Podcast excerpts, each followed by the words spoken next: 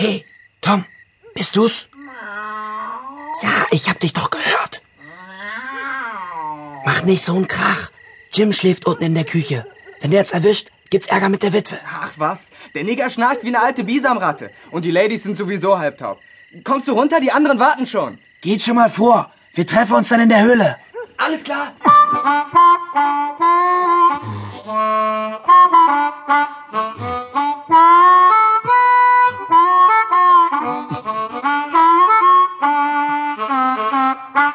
So, Leute, dann wollen wir mal Tacheles reden.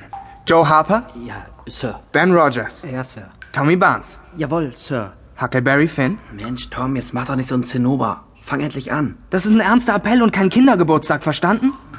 Also gut, wie ihr alle wisst, haben wir uns hier versammelt, um die blutrünstigste Bande von ganz Missouri zu gründen. Und unser Name soll sein, von jetzt bis in alle Ewigkeit, das Tom Sawyer Syndikat. Wer mitmachen will, muss einen Eid schwören und seinen Namen mit Blut drunter schreiben. Ich habe hier einen Entwurf vorbereitet.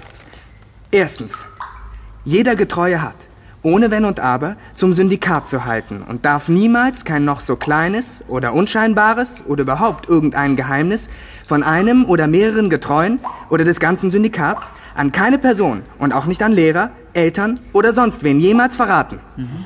Zweitens, wenn ein Fremder irgendwem vom Syndikat was antut, dann muss jeder Getreue, der den Befehl kriegt, diesen Fremden umbringen und seine ganze Familie auch.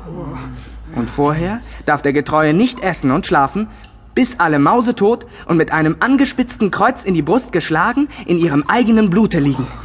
Das sei das Wahrzeichen des Syndikats. Das ist gut.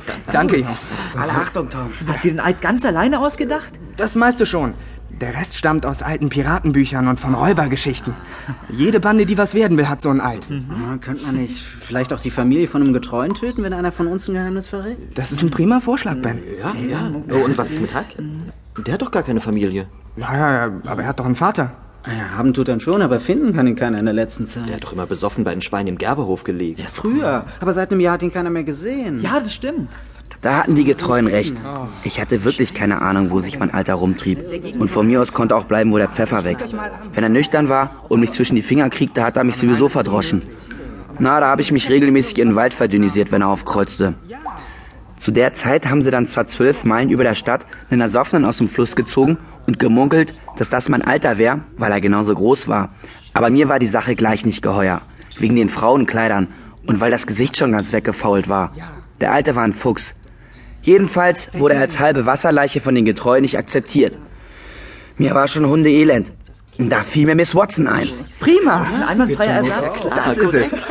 Okay, beschlossen, versiegelt und draufgespuckt. Miss Watson wird von den Getreuen als Sühneopfer anerkannt. Huck kann beitreten. Wir treffen uns also nächste Woche um die nämliche Zeit, um die Gründungsurkunde aus Schlangenhaut mit Blut zu unterzeichnen, jemanden auszurauben und ein paar Leute zu erschlagen. Die Sitzung ist geschlossen.